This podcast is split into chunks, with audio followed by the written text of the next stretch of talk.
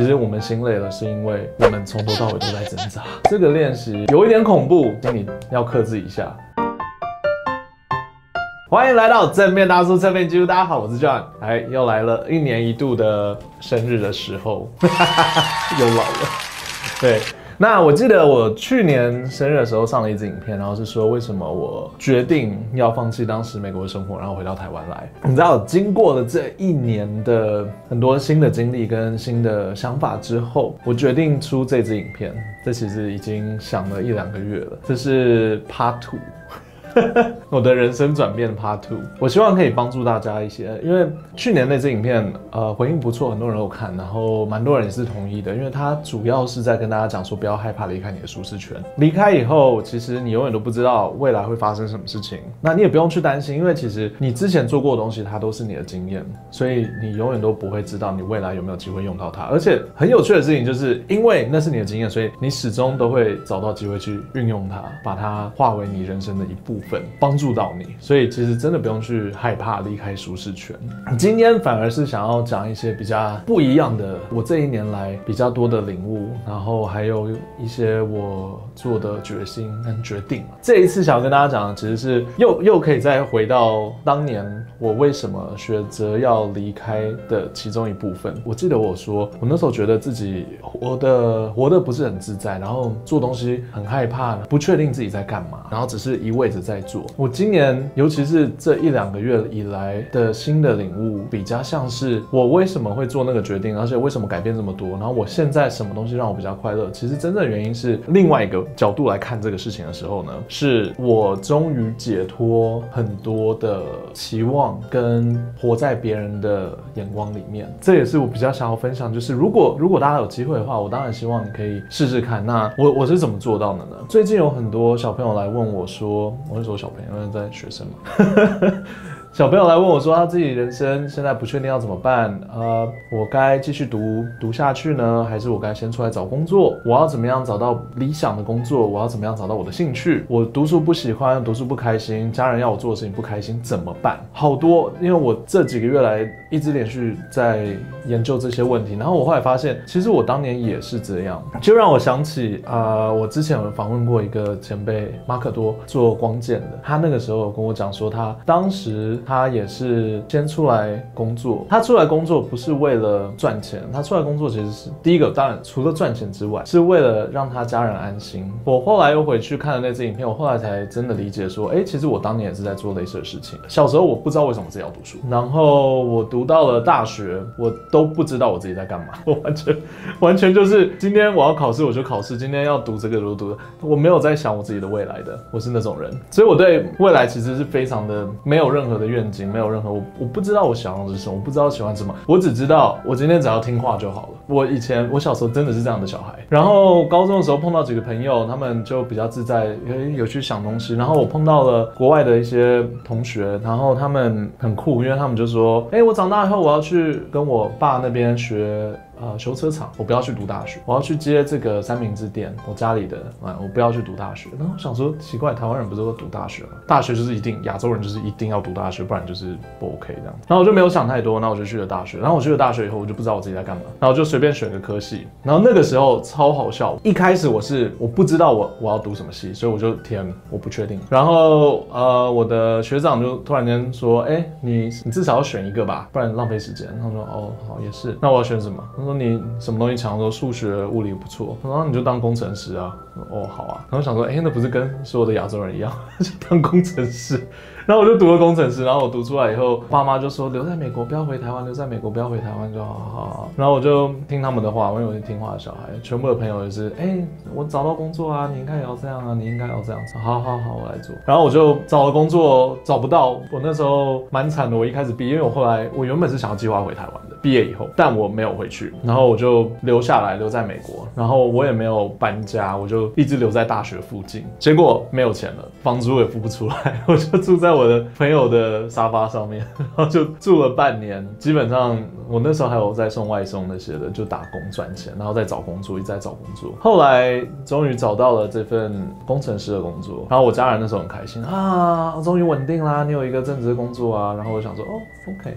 好，在大公司里面，其实人生蛮简单的嘛，他就安排好，你就做几年就可以升级，每年都可以加薪，就这样做就好。家人满意，呃，朋友也是觉得不错，就开始就这样子过日子。然后接下来就是我我去年说我发生的事情，就是我不太确定我自己到底在干嘛，然后我就有点崩坏了。好，接下来是要说崩坏之后的事情。崩坏后我就很害怕，不确定，我只想要改变，然后我一直想要脱离某些东西。我我那时候还不确定我要脱离什么，所以我就回台湾了。那回台湾以后，我也不知道我自己在干嘛，我只是说我想要一个改变嘛。然后就是开始在学习东西，因为我想要有一些自己累积自己的经验，累积自己的知识，还有能力，就是什么都想要做做看，什么都想要试试看的心态。但我还不确定那个是在干嘛，所以我就来了这间公司。然后那时候我学长也是希望我要这样子做那样做，然后我我又回到了我以前比较听令的那种感觉，就是啊。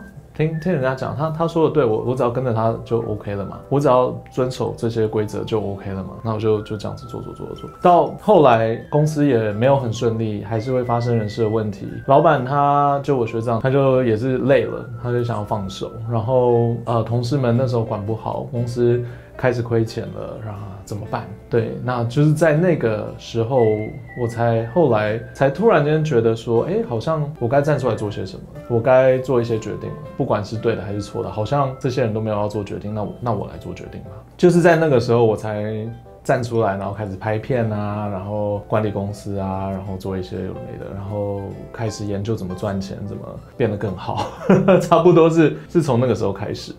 说了这么多。我知道可能比较难去听出来我想要表达的意思是什么，我直接跟大家讲好了。我想要跟大家讲的是，其实我花了前面三十三十四年吧，三十四年、三十五年的时间，在听从别人叫我做的事情，活在爸妈、家人的期望下，还有朋友啊、社会啊，社会不是都会跟我们说，你三十岁你应该要干嘛？你要干嘛？我我一直遵守这些规则，我一直活在这里面，但我后来发现，其实它是一个非常不开心的东西，然后。很多时候会有压力，很多时候会有一股不爽在你的心里面。因为我现在理解那个不爽其实是被控制。明明你知道你在做的事情不是你想要，但是你为了要活到明天，你必须要做的事情。我也想要说这个，因为我后来发现，其实好多人都跟我一样，当时一直活在别人的期望下，不管是爸爸妈妈、另一半，甚至甚至你的朋友们，他们都会跟你说：“哎，你你你确定你现在要换工作吗？现在你都几岁了？”你你你真的不喜欢你现在做的事情吗？你都已经做了三年了耶，你为什么不再熬一下就好了？哎，你都已经读到这个程度了，为什么不再继续下去就好了？其实这些话他们没有错，他们真的没有错，他们他们其实是出自于关心你在说这些话。但是对我们来说，其实我们自己内心会不舒服的原因，是因为你没有在认同他，你其实是不同意的。但是你觉得他们是对的，他们说出这个话一定有他的道理。我不敢做决定，所以我要让他做决定，他说不定是对的，所以我把我把主控权给了他，你懂吗？结果在做事情的时候，突然间发现，哎，事情好像还是不是你想要的样子。那那个时候你会干嘛？你就开始就觉得啊，我算了啦，我爸妈不让我啊，我的男朋友不让我男我女朋友没有男朋友不让我，我的我的朋友说这样子不好，就开始责怪他们了。然后你自己就开始过得很不开心，因为你一直在一直在抵抗，你的内心一直在抵抗，一直在觉得说啊，这这这不是我想要的，但是我没有办法，我真的没有办法走出去，是这个感觉。然后你就会开始很烦，慢慢的你就会变得比较低潮，负面情绪就开始了，然后就开始上网骂人。哦，没有了。就是，其实这是一连贯的，这是这全部都是在一起的。那我也是在后来，就是尤其是今年，我才看到更多这种事情发生，然后我才突然间意识到说，哦，这好像就是所谓的活在别人的阴影下，然后过得不自在的感觉。因为我我也是碰到有一些就说，哦，我爸妈他逼我要这样做，我爸妈一定我一定要听他们的话。我三十岁了，我还是跟他们住在一起，我还是要给他们交清费，有的没的这样子。这这其实都是包括在我刚刚说的那个之内，它其实是一个很难受的感觉，你没有办法真的为自己做一个决定，所以在那个情况下，你其实是被绑住的，然后喘不过气来，然后做什么事情都可以开始慢慢的累了，对不对？我相信很多朋友心累了就是这种感觉。其实我们心累了，是因为我们从头到尾都在挣扎，只是我们没有说出来而已。很多事情不是你想要的，不是你想要的那个样子，它不是你的理想，到底要怎么摆脱它？那我我现在给大家一个我自己的建议，我是无意识中。开始在做这个练习的，那这个练习有一点恐怖，但请你要克制一下。就从第一个开始，第一个就是你今天想要干嘛就做，不要去想别人会怎么想。当然，当然不是那种违法的东西，你知道吗？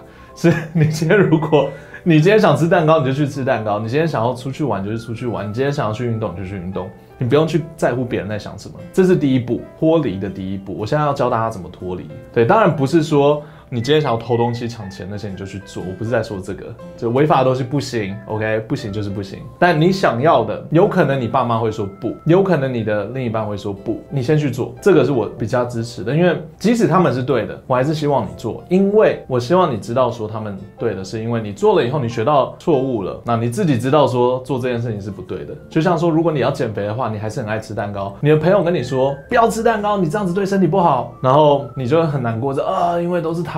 都是他说的，都是他说。但这个时候我会跟你讲说，你去吃那个蛋糕，你自己学到这个错误以后，你就知道说，都是那个蛋糕不好，都是跟你朋友没有关系，跟你另一半没有关系，也跟你爸妈没有关系，这是你自己学到的经验。这个感觉会差，我我知道听起来蛮蠢的，但是他的感觉真的会差。如果你爸妈叫你说，哎，记得要多运动，要减肥，不然对身体不好，那你就不要减肥啊，你不要减肥。然后过了半年以后，你去身体检查，身体检查以后发现你身体真的不好的时候，你就知道说，哦，我好像应该要这样子。我我知道这听起来真的很蠢，但是我想，我希望大家做的事情是你自己要体会到你自己的人生是你自己要负责的，而不是说我今天在做我健康的东西，我今天在做这些东西是因为我爸妈说的。他其实，在内心我听起来是没有差太多，但是在内心里面其实是差蛮多的，而且常年下来，它会变成一种无形的压力，会绑着我们，然后会让我们喘不过气来，然后觉得没有办法开心起来，觉得好累，真的好累。那个累的感觉，其实很多时候都是因为这样，就是我们一直被别人控制住。我们现在，我希望大家做的事情，其实是把那个自主权拉到自己身上来，让你自己去做决定。你今天要喝半糖的饮料，就去喝半糖的饮料。你不要觉得哪一个医生说不要喝半糖的饮料，因为对你身体不好，你就去喝嘛。然后真的身体不好的时候，你就会知道说，哦，我不应该喝半糖。可是重点真的就是，我希望这些决定都是你做的。我可以跟你们讲，我在我慢慢脱离的时候，我回到台湾，我当然后悔，我后悔过。我爸妈都说，你为什么不回美国？你在你在台湾，你拿的这个薪水是你以前在美国拿的薪水的十分之一，你为什么不回美国？然后我就啊，是啊。但是，但是我心里又觉得，嗯，我想要再闯一闯，我想要再做一做。差别在这里，这其实是我想要做的事情，不管它是对是错，这是我想要做的事情。我想要在我的人生中开始为我自己做主。然后为我自己负责，即使它是错的，我也想要做这个决定。它是一个非常好的开始，因为慢慢的、慢慢的，你就会发现很多事情你其实没有办法责怪别人，很多事情不是他说的就就，然后他错了，他就要负责，他不会负责，事情做的是你。对，所以你会慢慢的知道说，哦，我在做这件事情的时候是我要做这件事情，对，别人阻止不了我。然后我想要做这件事情，我就是想要做这件事情，然后。慢慢的，你会因为全部都是你自己在做主，你自己在做这些事情，然后开始成功的时候，开始慢慢的做到的时候，你会有成就感，然后那个成就感会慢慢的变成你的自信，自信心可以从这样子这种地方来了。那同样的，我也是希望大家可以活得自在。先声明，自由跟自在是不一样的东西。我后来发现，自由没有人是自由的，对啊。但自在这件事情。很重要，自在的意思就是说，我今天想做什么，我想什么，我就在想什么，我不会被别人牵制住，然后我会很开心的就觉得说，哎、我今天下午要喝一杯饮料，然后我就去买饮料，哦，开心了，对，然后我就去买了，然后我今天想要拍这个片，我就要拍这个片，我觉得观众会喜欢，OK，那我就拍了，差不多是这种感觉，这就是自在的感觉。我今天想要做什么就做什么，然后合当然要合理，然后你要好好的养活自己，慢慢的你变得更强以后，你就可以去帮助别人。我觉得这就是我们很常会忽略的东西，一个一个小小的自我主见，一个。自我负责跟自在的感觉，它是我上一支影片没有讲到的。然后我今年反而体会到越来越多这个感觉。然后我现在其实希望可以跟大家分享。回来说一遍，今天今天刚刚说的东西统整一下。我觉得最重要的就是，如果你今天是一个不太开心，很容易会觉得啊又来了，然后或者是很累，很容易累，很容易没有任何的兴趣想要去做任何事情的时候，然后觉得很很多事情很烦的时候。其实这是一个前兆，你可以看一下。第一个当然就是你可能累坏了，你可能真的累坏。那为什么累坏？通常我们心累坏了的时候，大部分的原因都是因为我们没有活在自己希望的生活底下。我们的决定不是我们自己在做。很多事情全部都要靠别人，那很多的决定也都是别人在做，这种时候是最容易累坏的。所以这个要先看清楚，就是你自己是不是在过你自己的人生，还是你是活在别人的眼光里面、别人的设定里面？你是为了你爸妈而活的吗？是为了你另外一半而活的吗？你是为了你的朋友而活的吗？老师叫你做什么事情你就要做了吗？开始问这些问题，不是不好，只是我希望你们把那个。权力拉回来，因为他们可能也没有希望你要按照他们的方式活，嘴巴上可能会这样说，但他们希望的还是你过得好好的。我是过了三十年后才知道这件事情。好，再来你就看一下，哎，有什么东西是你想做，然后你不能做的？你内心里面的挣扎到底是什么？有什么东西是你一直在反抗？有可能，哎，你妈今天叫你晚上睡觉前一定要洗澡，那你就觉得，啊，我就是不想洗呀，我很喜欢我那个味道。哎，如果你真的喜欢那个味道，你觉得 OK 的话，那你觉得？喷喷酒精就好了，那你就就做啊，对啊，慢慢的开始。我知道这听起来很叛逆，但是它有它的道理，因为你做了以后发现这个不 OK，你自然就会去洗澡。对，这碰碰壁，真的，我们亚洲家人最容易做的事情，亚洲家人跟爱人，只要是关心你的人，最容易做的事情就是保护你不要去犯错。但其实有些小的错，我们真的应该要犯，因为那是我们学到的一个经验，不要阻止别人去犯错。让他去吧，他错了以后，他自然就会懂你为什么要阻止他了，对啊，这是这是一个很重要的东西，所以你就去犯错，你就去做。你今天想要花钱在游戏上面，你就花钱在游戏上面，可是你要付得出来。错了以后没关系，错了真的没关系，你就去补就好了，不要去犯罪了，那那真的不好，也不要花那种几亿在手手游上面，那个也还不出来，除非你真的还得出来就 OK 了，你也可以抖内我，没关系，对。这真的，我我我我我没有我没有花过钱在游戏上面，我也想要试试看。好，嗯，为自己做决定，为自己自己的决定负责，这是一个真的是一个很棒的一步。然后开始慢慢的去找到你想要的东西是什么。说不定那些找不到自己兴趣的朋友，不知道自己喜欢东西的是什么的朋友，你们该不会是把重心放在别人身上太久，然后反而忘记了自己是谁了吧？嗯。有可能哦，你可以思考一下，因为我曾经做过这件事情，我曾经不知道我自己是谁，我连笑都不会笑，对，但是另外一件故事，但说不定是因为这样，所以开始从小，我的建议是从小的地方开始。我可以跟你讲，我的叛逆是从买玩具开始，我那个时候买了哦，不止买玩具。